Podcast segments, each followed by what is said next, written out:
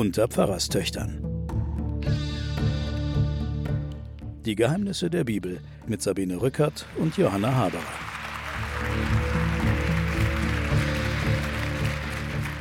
Äh, heute geht es natürlich nicht um erschlagene Kinder oder Brüder, die sich gegenseitig an die Gurgel gehen, sondern es geht, weil meine Schwester im Moment für ein halbes Jahr nach Jerusalem ausgewandert ist, um dort auf äh, dem Ölberg, wo sie wohnt, Ölberg 3, eine Pfarrstelle für einen erkrankten Kollegen äh, vorübergehend zu besetzen ist sie in einem heiligen Land. Und so sind wir auf die Idee gekommen, einen Podcast zu machen über heilige Orte und warum es die überhaupt gibt. Warum ist nicht jeder Ort auf diesem Planeten gleich, sondern es gibt bestimmte Orte, die einen gewissen Zauber verströmen offensichtlich und darüber werden wir heute reden. Ja, meine Schwester ist da, aber sie ist nicht extra hierher geflogen für den Podcast, sondern weil sie eine Arbeitsgenehmigung braucht. Die ist sehr umständlich zu kriegen. Genau. Ich manage dort oben am Ölberg, also verlängerter Ölberg. Da ist ein deutsches Territorium, da ist eine große, ein großes Krankenhaus, Auguste Victoria Krankenhaus, das war die Gattin von Wilhelm II. Die haben dort große Kirchen gebaut, zum Beispiel die Himmelfahrtkirche auf dem Ölberg, die Erlöserkirche direkt neben der Grabeskirche und die äh, Geburtskirche in Bethlehem. Da haben die Deutschen sozusagen Wegmarken gesetzt und haben gedacht, dass sie dieses Land vielleicht doch noch christianisiert kriegen. Das ist aber nicht gelungen. Die Juden sind jüdisch geblieben, die Moslems sind Muslime geblieben. Und so sind wir an einem erhabenen Ort, der unglaublich aufgeladen ist. Jerusalem, heilige Stadt. Das lesen wir auch immer in der Zeitung, wenn alle aneinander geraten dort. Ich habe mal geschaut, woher das Wort heilig eigentlich kommt.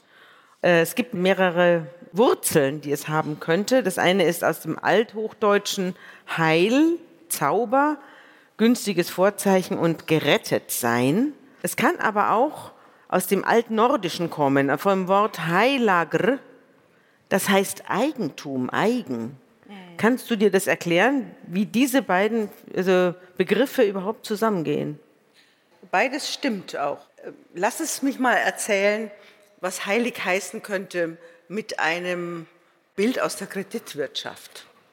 Also Sie haben irgendwo eine Wohnung gekauft, können aber den, die Wohnung nicht kaufen. Also behält nicht der bezahlen, kaufen, nicht bezahlen, mhm. nicht ganz bezahlen. Also behält der ehemalige Eigentümer ein Teil zurück. Das nennt man in der Kreditwirtschaft den Eigentumsvorbehalt. Dieses Eigentumsvorbehalt ist gedacht dass sozusagen Gott einen Eigentumsvorbehalt auf einen bestimmten Ort hat, auf Jerusalem oder Eigentumsvorbehalt auf das heilige Land oder Eigentumsvorbehalt auf jeden Menschen. Also wenn wir zum Beispiel Menschen von der Seele sprechen, diesem Gottesteilchen im Menschen, meinen wir natürlich auch einen Eigentumsvorbehalt. Und das anthropologisch Interessante, also das vom Menschenbild Interessante ist, dass darin die Erkenntnis steckt, dass wir uns nicht selbst gehören. Dass wir uns auch. Nicht die Erkenntnis, sondern die Idee. Die, die Erkenntnis. Also du bist doch die Verbrechensfrau.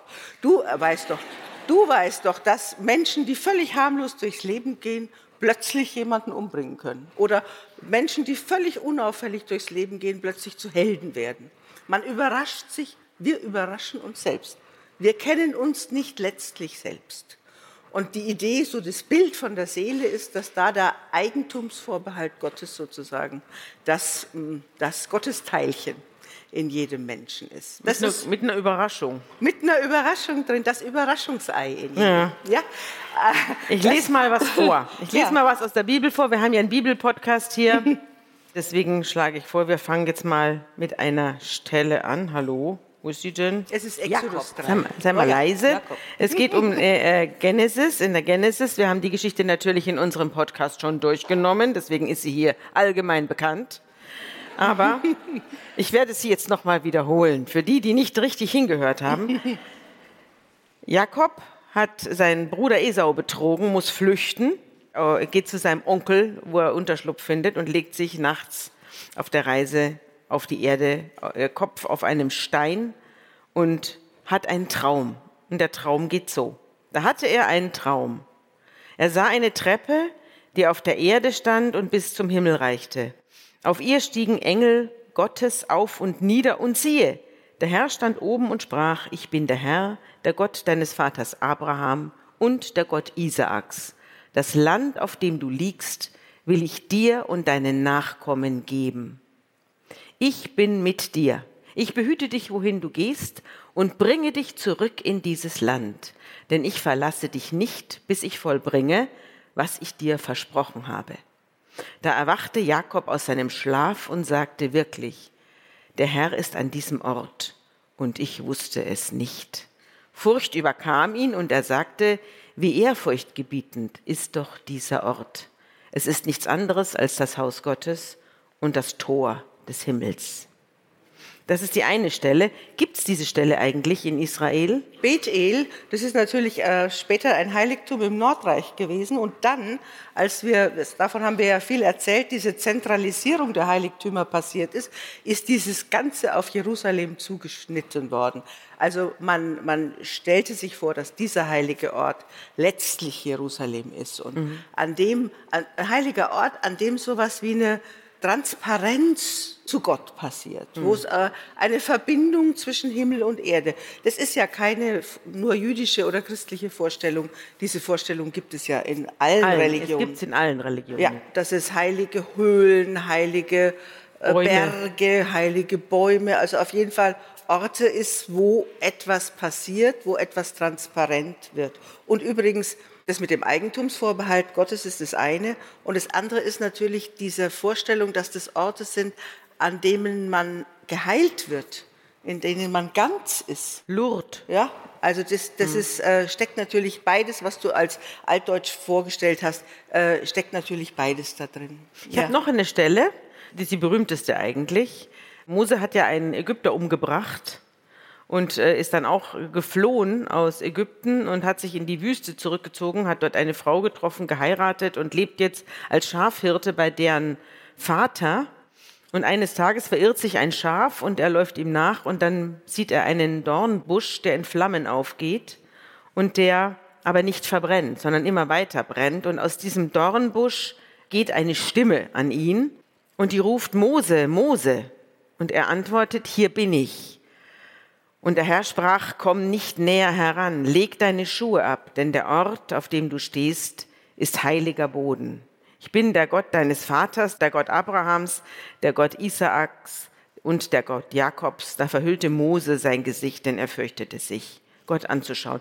Und dann kommt der Auftrag, befreie mein Volk aus der Unterdrückung. Also letztlich die große, die große Erzählgeschichte des Volkes Israel, die Befreiung aus der, aus der Knechtschaft.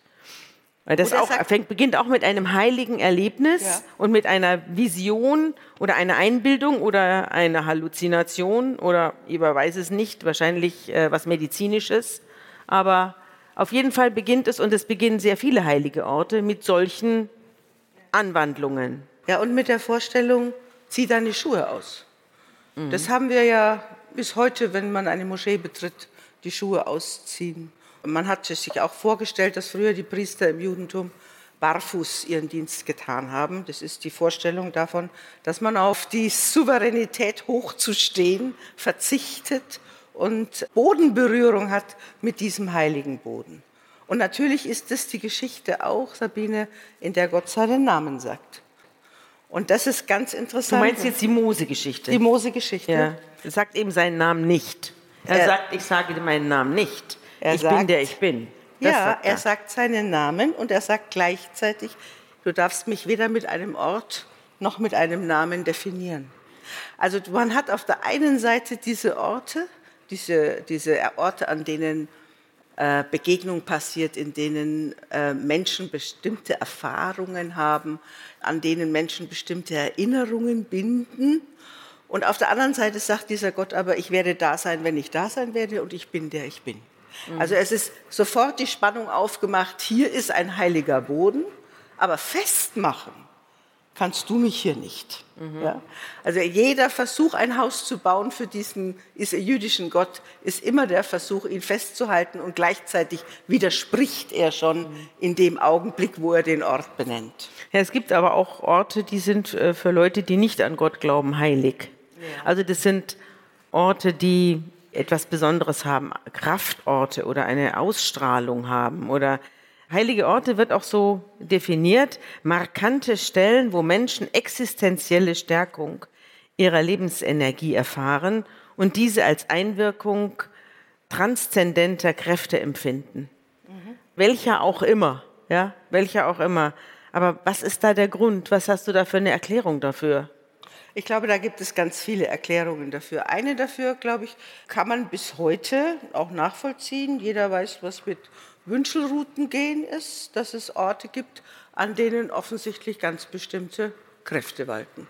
Also ich habe mal so eine, äh, so eine esoterische Heilerin, über die habe ich einen Film gemacht und die hat mir erzählt, dass sie bei einem Zwillingspaar Wünschelrouten gegangen ist. Ich durfte die auch kennenlernen. Und dann hat sie gesagt, du, der Junge, der Junge hat immer am falschen Ort geschlafen. Und dann machten die die Tür auf und dann kam ein Mädchen, zehnjährig, so, und dann kam der Junge raus und der war so klein, gewachsen. Also sie hat gesagt, er hat immer am falschen Ort geschlafen. Es gibt Orte, die einfach falsch sind. Und das und glaubst Orte, du? Ich glaube das. Ich glaube das. Also dieses Ganze, was wir jetzt so verhöhnen mit Esoterik, gehörte immer schon eigentlich zur Religion. Bis zur Aufklärung, bis ins 19. Jahrhundert gehörte das eigentlich ins Territorium der Religion. Die ersten und letzten Wünschelroutengänger, die ersten und letzten Erfinder der Wünschelroute zum Beispiel waren katholischer Priester. Diese heilenden Gärten der Hildegard von Bingen, wo die Kräuter gefunden wurden, auch das Anlegen von Klöstergärten und so, diese Orte, das ist, äh, gehörte eigentlich zur Religion. Wir haben das nur im Protestantismus besonders. Wir haben das ausgespült mit der Aufklärung und alles, was ich nicht erklären kann, das wird rausgespült. Damit haben wir natürlich eine große Kraft abgesondert, auch in der christlichen Religion. Das, was eigentlich zur Religion gehört, dass man akzeptiert, dass es auch natürliche Orte der Kraft gibt. Solche Dinge äh, haben wir rausgeschmissen aus der Religion und damit natürlich einen spirituellen, echt spirituellen Aderlass mhm. gehabt. Also mhm. deswegen rufen so viele Leute nach Spiritualität. Sie gehen zu uns in die Kirche und dann bekommen sie einen Text ausgelöst und vielleicht geschieht noch was, wenn man in der Liturgie und beim Singen, aber wir sind schon durchrationalisiert. Mhm. Und das ist ein gewisser Verlust, wenn man das nämlich äh, mit Augenmaß und ordentlich macht. Da hat die alte Kirche sehr viele Regeln dafür gehabt. Mhm auch wenn ich zum Beispiel, was weiß ich, Wünschelruten gehe oder wenn ich jemanden heilen möchte, Hände auflegen. Ich darf am Abend vorher nicht getrunken haben, ich darf kein Geld dafür nehmen und so weiter. Da gibt es auch in der spirituellen Praxis jede Menge Regeln dafür. Also das ist Wissen der Religion, das, aber, das wir in den gegenwärtigen Kirchen, sagen wir mal, abgeschnitten haben. Wir beide haben ja dieselben Eltern hm. und die sind unverkennbar. Ja. Die sind äh, vor einigen, vor äh, ziemlich vielen Jahren verstorben. Die haben ein gemeinsames Grab gehabt. Das haben wir äh, unter dem Protest unserer großen Schwester, die, unserer noch größeren Schwester, sagen noch älteren Schwester, haben wir beschlossen, dieses Grab aufzulösen, weil es uns nichts bedeutet. Also mir persönlich bedeutet es überhaupt nichts. Irgendein ein Platz in München, Pasing, wo irgendwelche Stiefmütterchen drauf gepflanzt werden vom Friedhofsgärtner. Schaurig, ich habe dann gesagt, ich bin dafür, wir lösen dieses Grab auf. Es bedeutet nichts, ich fahre niemals hin, obwohl ich eine große Nähe zu meinen Eltern habe, aber dies findet man nicht dort. Und trotzdem ist es so, dass viele Orte mit einem Tod zu tun haben. Also Mekka ist zum Beispiel jetzt nicht der Geburtsort des Propheten Mohammed, aber Medina, die heilige Stadt, ist sein Grab. Golgatha. Golgatha, die Grabeskirche, Santiago di Compostela, also der große Wanderweg, der Jakobusweg, der dann zum, zum Grab des Apostels Jakobus führen soll. Und auch dieses Grab war ja angeblich, sind ja alles Mythen, Sagen und so weiter, war ja angeblich verschwunden. Jakobus ist ja in, in, im Nahen Osten getötet worden und dann seine Gebeine dorthin verschifft. Und dann, Jahrhunderte später, hat dort ein gewisser Eremit mit dem Namen Pelayo eine Lichterscheinung gehabt und hat gesagt, ja, da unter mir ist der Jakobus. Daraufhin wurde da eine Kathedrale gebaut, die heute zum Weltkulturerbe gehört. So ein Wahnsinn. Ja? Na, das ist jetzt kein Wahnsinn. Eigentlich ein Wahnsinn. Wir haben, glaube ich, wir haben, glaube ich, schon auch eine Sehnsucht, Orte, wo Menschen liegen, die wir lieben, aufzusuchen. Also es ist übrigens auch in, in der Bibel das erste Stück Land, das in Israel gekauft wird vom Erzvater Abraham, ist das Grabesstätte seiner Frau der Sarah. Also das, das hat sich sozusagen durchgezogen durch die Geschichte Israels. Wir kaufen Land und wir wollen hier begraben sein. Wenn du jetzt in Jerusalem bist, gibt es einen großen jüdischen Friedhof und dann gibt es einen großen muslimischen Friedhof und dann gibt es das Goldene Tor, wo alle erwarten, dass der Messias eines Tages einreitet. Und da liegen die ganzen, die teuersten Gräber, liegen ganz nah an dem Ort, wo er einreiten sollte. Alles voll Friedhof da. Also das äh, schon unser, unser Umgang mit dem Tod und die Erinnerung an verstorbene Menschen und das Ereignis, dass man vielleicht an dem Grab diesem Menschen nahe ist, das ist uns schon zutiefst eigen, so ein zutiefst menschliches Empfinden. Gleichzeitig aber kannst du in der christlichen Theologie oder in der christlichen Weisheit Sätze lesen wie lass die Toten ihre Toten begraben. Mhm. Das, sagt der Jesus. Oder auch die Mutter vom Augustinus, die Monika, das hat übrigens unsere Mutter auf ihrer Todesanzeige. Augustinus, Kirchenvater. Kirchenvater. Nicht ja. jeder kennt Augustinus so wie ja, du. Ja, also Augustinus, Kirchenvater aha. im 5. Jahrhundert, ein Muttersöhnchen, dessen Mutter, Monika, hat sich ist gestorben, äh, noch auf italienischem Boden auf dem Rückweg nach Afrika. Und dort hat sie dann den Satz niederlegen lassen, begrabt meinem Leib, wo ich will, ich werde euch wiedersehen und euch wieder begegnen. Irgendwo, ich werde euch finden. Das hat unsere Mutter auf ihren, ihre Todesanzeige schreiben lassen. Also das heißt, die also sie war auch nicht auf ihr Grab fixiert. Sie war nicht auf ihr Grab ja, fixiert. Verstehe ich. Ja. Gleichzeitig aber gibt es Menschen, die jemanden Wichtigen verloren haben und dann den Rest des Lebens jeden Tag auf den Friedhof gehen und dort mhm. die Blumen gießen. Mhm. Das ist, glaube ich, uns zutiefst eigen. Ich glaube, dass in diesem Lass die Toten ihre Toten begraben eine starke äh, Ermunterung zum Leben ist. Mhm. Ich glaube aber auch, gleichzeitig habe ich ein ungutes Gefühl, heute Morgen war im Deutschlandfunk die Nachricht, dass jedes Jahr für 60 Verstorbene, die gar keine Anverwandte haben, wo keiner Begra zum Begraben kommt, eine Trauerfeier. In Berlin sind es 60, der jüngste Mensch ist ein halbes Jahr gewesen, ein Baby, der älteste ist 91 gewesen. Menschen, die keinen Ort und keine Menschen mehr haben. Auch der, die Tendenz zu sagen, ich will anonym begraben werden. Was bedeutet es für unsere Erinnerungskultur an die Menschen?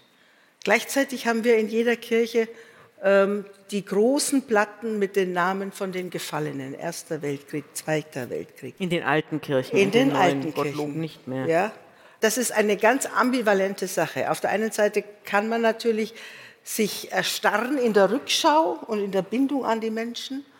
Und auf der anderen Seite tut es einem, also mir schon auch weh, wenn man sich denkt, Menschen wollen gar keine Erinnerung mehr. Sie wollen ihren Namen nicht mehr haben. Während wir in der, in der christlichen Religion und in der jüdischen auch diesen Satz haben, ich habe dich bei meinem Namen gerufen, du bist mein. Also das ist ja der, der Grund, auch der theologische Grund, warum wir die Namen aufschreiben und die Namen auf die Gräber schreiben. Diese Namen sollen nicht vergessen sein, weil man sich vorstellt, dass sich dann auch Gott ihrer erinnert. Also ich habe mal ins Archiv mich begeben zur Vorbereitung dieses heutigen Podcasts und habe äh, heilige Orte äh, eingegeben und da kamen ganz interessante Ergebnisse raus. Und zwar, wenn man heilige Orte äh, sucht in der, unserer Dokumentation, dann kommen die heiligen Orte der First Nations. Das ist so der Inbegriff. Also Völker, die das eben nicht alles zu betonieren, aber die die ganze Zeit eigentlich kämpfen. Also das werde ich gleich erklären, was ich damit meine. Es geht bei diesen heiligen Orten ganz häufig auch um Identität. Also da gehöre ich hin. Diese Art. Es hat auch was mit unserer Bibel hier zu tun. Mhm. Das Land, ich habe es dir versprochen. Ja. Letztlich gilt das bis heute. Ja, ja? natürlich. Äh, ich habe es dir drum. versprochen. Ich bleibe bei dir. Du wirst hierher zurückkehren. Mhm. Und das ist bei anderen Völkern gibt es das auch. Zum Beispiel habe ich hier gefunden einen Text aus dem Tagesspiegel, das Vermächtnis der Aborigines. Australien aus der Sicht der Ureinwohner. Benedict Stevens ist einer von ihnen zu Besuch bei mystischen Höhlen und heiligen Bergen. Und die führen dann Touristen durch ihre Welt. Und da gibt es äh, folgende Passage. Dieser Benedikt hat, äh, führt also da eine Gruppe Touristen durch die Welt, äh, durch die mystische Welt der Aborigines.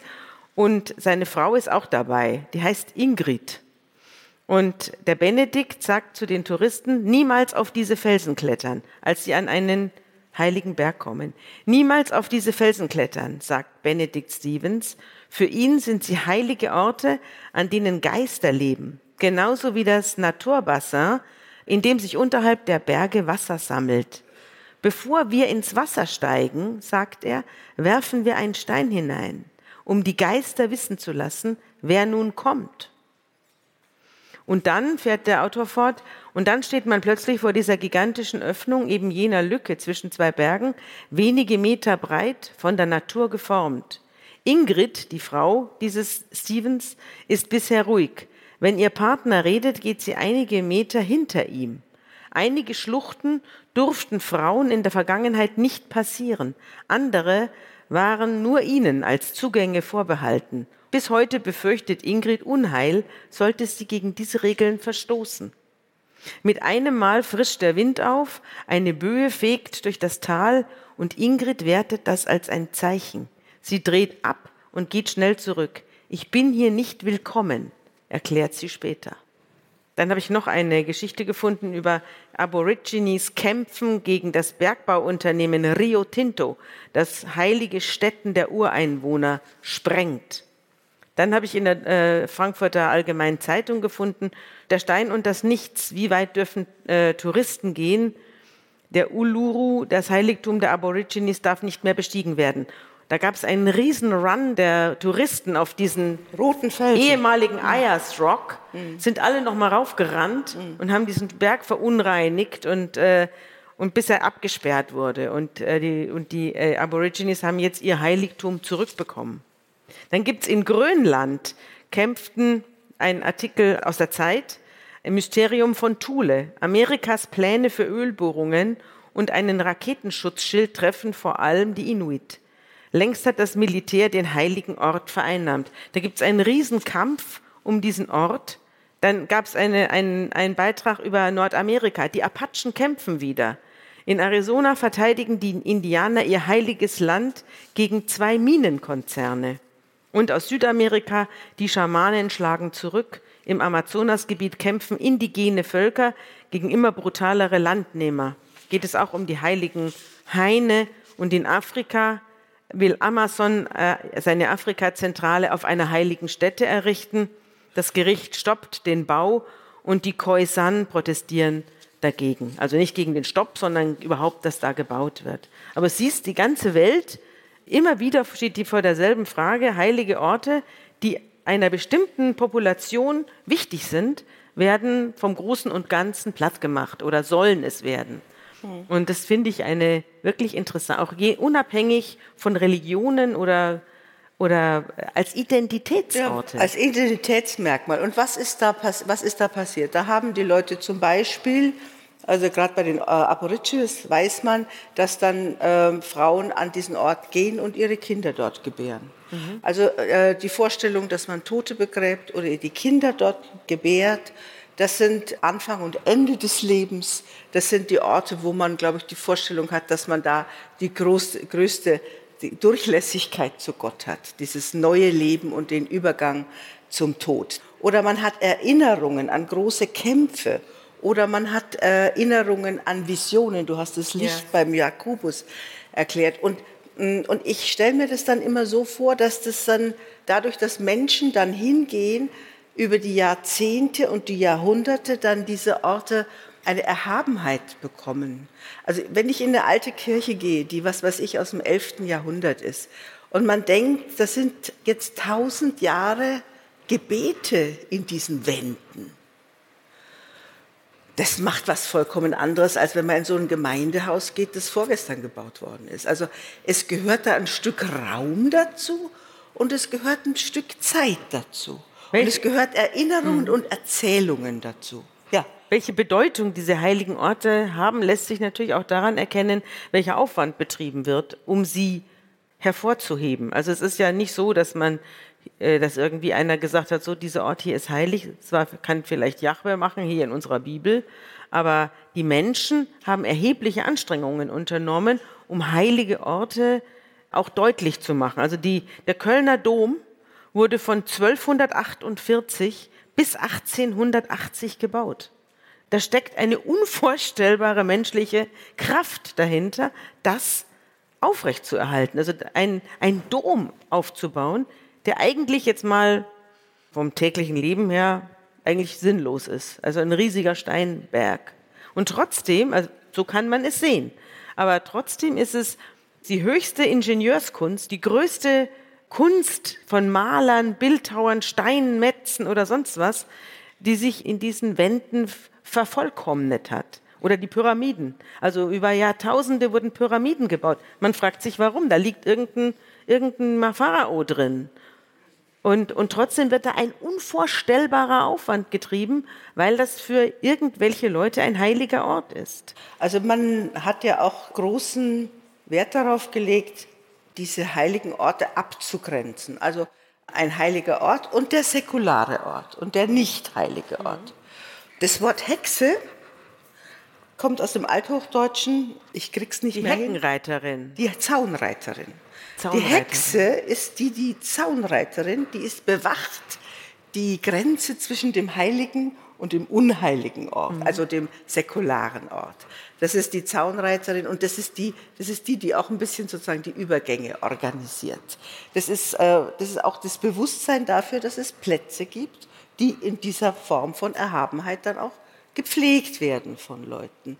Und den Schmerz, das kriegt man ach, selbst in der, in der ehemaligen DDR, wenn es da diese Dorfkirchen jetzt alle verfallen, ja, und plötzlich heißt es, wir werden diese Kirche aufgeben müssen, machen wir ein Kaufhaus drauf.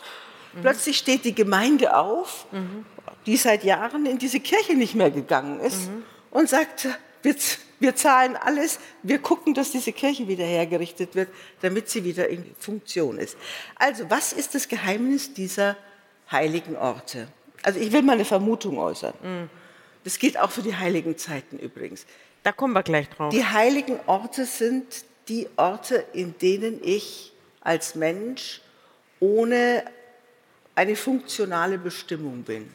Also ohne, ich werde als Mensch gesehen und kann mich als Mensch fühlen oder mich auch dort suchen als Mensch, ohne dass ich bestimmt werde von außen ohne dass jemand sagt, du bist Funktion, du bist Funktion 1, Funktion 2, du bist Mutter, du bist Kind, du bist Arbeiterin, du bist äh, Taxifahrer oder wie auch immer, sondern du feierst dich als Mensch. Da bist du angenommen, so wie du bist und keiner will was von dir und keiner erwartet, dass du in irgendeiner Funktion da bist. Diese unglaubliche Befreiung, ich kann hier sein. Der H.P. Kerkeling hat doch eine, ein ja. Buch geschrieben. Der hatte ja einen schweren Herzanfall und war auch sonst völlig runtergekommen durch seine, äh, durch seine öffentliche Wirkungskraft und hat dann ein, eine, eine Herzattacke bekommen und hat daraufhin eine Wanderung gemacht nach Santiago de Compostela über 700 oder 800 Kilometer und hat darüber das Buch geschrieben, ich bin dann mal weg. Und hat äh, in diesem Buch den Satz geschrieben, Jetzt suche ich erstmal nach mir und dann nach Gott. Vielleicht habe ich ja Glück und er wohnt gar nicht so weit weg von mir. Meinst du das damit? Das meine ich, ja. Und das, das sind wir wieder beim Eigentumsvorbehalt. Also, äh, dass wir überhaupt nach uns selbst suchen können. Mhm. Das zeigt ja schon, dass wir offenbar nie ganz wissen, wer wir selber sind, sondern wir suchen uns. Und ich glaube, dass dieses Bedürfnis auch immer stärker wird, auch bei jungen Menschen immer stärker, die ja in diesen, in diesen sozialen Netzwerken leben, wo sie von ihren eigenen Bildern umstellt sind und wo jeder sie ständig beurteilt. Alles, was sie sagen und wie sie aussehen und wie auch immer, wird beurteilt, ständig wird man gerankt. Und dann an einen Ort zu kommen, wo sagst du wirst nicht gerankt. Du bist mit deinem Namen da. Das ist, glaube ich, die Vorstellung von heilig. heilig. Ja. Ich habe auch eine ganz interessante Beschreibung von heilig gelesen, die jetzt wirklich vollkommen strange ist, aber die auch trotzdem irgendwie reinpasst. Wir haben vor einiger Zeit in der Zeit äh, Leute gefragt, prominente und nicht prominente Autoren gefragt, ob sie uns mal beschreiben wollen, an welchen Orten sie Kraft gewinnen. Und da haben sehr viele Leute mitgemacht, unter anderem ein Schriftsteller mit dem Namen Matthias Politiki, der neuerdings in Wien lebt. Und der hat zur Frage, an welchem Ort finden Sie Kraft, hat er Folgendes geschrieben. Vor einem Jahr habe ich einen Ort entdeckt, der mir bis heute nichts Unheiles zu kaschieren scheint. Das Café Zartl. Es liegt im dritten Wiener Bezirk und ist daher von Touristenströmen geschützt. Nach dem Ersten und auch nach dem Zweiten Weltkrieg galt es als Literatentreff. Es war das Stammcafé von Musil und Doderer, aber das ist es nicht, was mich dorthin treibt. Es ist die Tatsache, dass hier alles noch so ist oder sein will, wie es 1919 konzipiert wurde. Die Sitznischen, die Luster, die Kuchenvitrine, neben dem Eingang liegen die Zeitungen aus, dann kommt ein Klavier, an dem ich noch nie jemanden habe spielen hören. Im Nebenraum sitzen Kartenspieler und im Rückzimmer soll ab und zu gezaubert werden. Selbst die Blumensträuße, die allerorten als Dekoration fungieren, wirken wie aus der Zeit gefallen. Und in der Tat, alles, was uns außerhalb des Kaffeehauses an bedrängenden Nachrichten umtreibt, kommt hier nicht über die Schwelle oder allenfalls als eine Fußnote der Weltgeschichte, über die man bei Eiernockerl und einem gespritzten locker geistreich resümieren darf, als sei man davon nicht betroffen. Weil hier auch nie eine Hintergrundmusik läuft, hört man nur das Gemurmel der Gäste, das all die Aufgeregtheiten unserer Welt zu einer beruhigenden, zu Zeiten fast einschläfernden Melodie verwebt. Blickt man um sich, gibt es nichts, was ins Auge fallen müsste. Nein, im Zartel ist einfach alles, wie es ist, und das ist es schon sehr lange. Selbst wenn alle Tische besetzt sind, ist nichts, aber auch gar nichts los. Das Bier, ob vom Zapfhahn oder aus der Flasche, ist verlässlich fad und uninspirierend. Als ich Mariola, der Kellnerin, ein paar Alternativvorschläge machte, winkte sie nur ab. Nein, der Betreiber wolle alles beim Alten belassen. Und indem ich weiterhin das fade Bier trinke, genieße ich genau das, was ich überall sonst vermisse. Die Gewissheit, dass es so bleibt, wie es ist, während sich allerorten alles dauernd ändert. Erst kürzlich habe ich mich abends da verabredet, aber jede Sitznische war bereits besetzt. Nur ausgerechnet die zwei besten Tische gegenüber dem Tresen, die waren noch frei.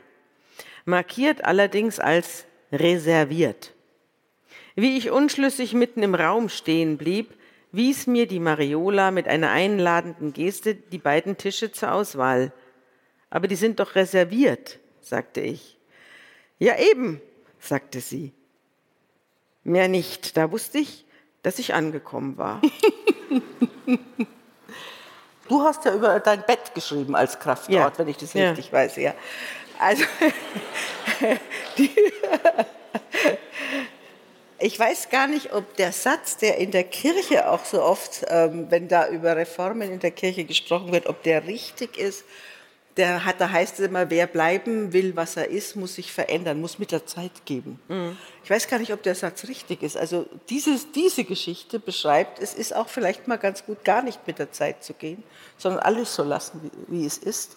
Das ist äh, möglicherweise auch eine Art von einer Abgrenzung, äh, einen heiligen Bezirk zu markieren. Ich habe irgendwo auch gelesen, dass der Tourismus letztlich seine seinen Ursprung hat. Im Pilgern. Im, hat. im Pilgern. Ja. Also warum pilgert man eigentlich? Was, was soll das bedeuten, dass man sich in Bewegung setzt und irgendwo hinläuft? wo irgendwo vor 100.000 Jahren vielleicht mal einer gestorben ist. Man ich, weiß es ja nicht mal. Ich glaube, das kann man ganz schön in diesem Buch von dem Habe Kerkeling oder auch in dem Film sehen, wo einer sich auf den Weg macht, um tatsächlich sich selbst zu finden und sich auf den Weg zu sich selbst macht und dann Aber die wann macht man denn das? Wer ja, in Krisen. Also äh, die Leute, denen ich zum Beispiel in Jerusalem begegne, die, die suchen, also es sind junge Leute zum Beispiel, die dort als Volontäre arbeiten in, in Behinderteneinrichtungen, in Kibbutzim, an der Kirche, wo ich arbeite, sind zwei und in den archäologischen Instituten sind welche. Die arbeiten da und die machen das nach dem Abitur oder nach dem Bachelor und sagen, jetzt möchte ich mich mal orientieren. Was will ich eigentlich mit meinem Leben machen? Die nehmen dann dieses Jahr, um sich zu orientieren. Viele gehen an diese heiligen Orte, weil sie einen Schnitt in ihrem Leben haben. Die haben einen Menschen verloren, sind geschieden, ein Kind ist gestorben. Also ich habe lauter Menschen getroffen. In Ausnahmesituationen die in Orientier Neuorientierungssituationen, nicht unbedingt Ausnahme, ja, auch Ausnahmesituationen. Also ich glaube, man geht an so heilige Orte, um sich selbst zu finden, und zwar indem man sich in Bewegung begibt und nicht dort bleibt, wo man immer schon ist, sondern das Leben aus einer neuen Perspektive anzuschauen. Und dazu gehören eben diese Orte, wo man sein kann, wie man will. Und dazu gehören übrigens auch die, ich sage jetzt mal, die Räume in der Zeit. Das sind die sogenannten heiligen Zeiten. Das erlebe ich in Jerusalem auch. Da gibt es dann den Freitag für die Muslime und den Samstag für die Juden und den Sonntag für die Christen. Und einmal singen die und einmal glocken die. Es sind auf jeden Fall die heiligen Zeiten definiert. Und das heißt auch, das sind die Zeiten, in denen du auch nicht als Funktion angesehen wirst. Also in diesem etwas Verrückten, du darfst am Sabbat überhaupt kein Licht anmachen, was ja tatsächlich etwas übertrieben so funktioniert. In diesem steckt ja, du sollst dich nicht über deine Leistung definieren, sondern als dich, dich als Mensch feiern vor Gott. Dafür gibt es Orte und dafür gibt es Zeiten. Und dafür gibt es eine Dimension des Lebens, die von den anderen nicht angreifbar ist oder nicht definierbar ist. Und das ist ähm, eine große Freiheit. Das ist die Definition einer großen inneren Freiheit, sich nicht von außen definieren zu müssen. Ich weiß nicht, ihr kennt vielleicht, manche von Ihnen kennen vielleicht dieses, diesen Nachtzug nach Lissabon, dieses äh, Buch von dem Pierre Mercier, der, ich glaube, Bieri als ähm, richtiger Name heißt, ist ein Literaturprofessor aus der Schweiz. Und der hat diesen wunderbaren Passage geschrieben, ich möchte nicht in einer Welt ohne Kathedralen leben. Ich brauche den Glanz ihrer Fenster, ihre kühle Stille, ihr gebieterisches Schweigen. Ich brauche die Fluten der Orgel und die heilige Andacht betender Menschen. Ich brauche die Heiligkeit von Worten, die Erhabenheit großer Poesie. All das brauche ich. Doch nicht weniger brauche ich die Freiheit und die Feindschaft gegen alles Grausame. Denn das eine ist nichts ohne das andere. Und niemand möge mich zwingen zu wählen. Da finde ich eine wunderbare Passage, wo er auch einfach beschreibt, es ist ein Bedürfnis von Menschen, diese Räume zu haben in der Zeit oder auch im Bezirk, wo sie, äh, wo sie unverletzlich sind oder wo sie in der Verletztheit geheilt werden können. Ja, damit wären wir am Ende. Wir haben noch drei Minuten, aber ich finde, es ist jetzt alles gesagt. Nö. Möchtest du noch was? Na, ich, ich, hätte noch tausend Sachen zu sagen, aber, aber weil du jetzt gerade hier so äh, wieder alle heilige Stimmung hier aus dem Raum ja, das holst, äh, ist auf. Will ich da, dazu, will ich, will ich zum, du bist ja immer zum, zum, zum Tschüss sagen, will ich dann unsere beiden Positionen deutlich in einem Gedicht geschildert haben von der Elisabeth Barrett Browning, die Anfang des 20. Jahrhunderts ein Gedicht geschrieben hat, das hieß, die Erde ist mit Himmel vollgepackt und jeder gewöhnliche Busch brennt mit Gott. Aber nur der, der es sieht, zieht die Schuhe aus. Die anderen sitzen herum und pflücken Brombeeren.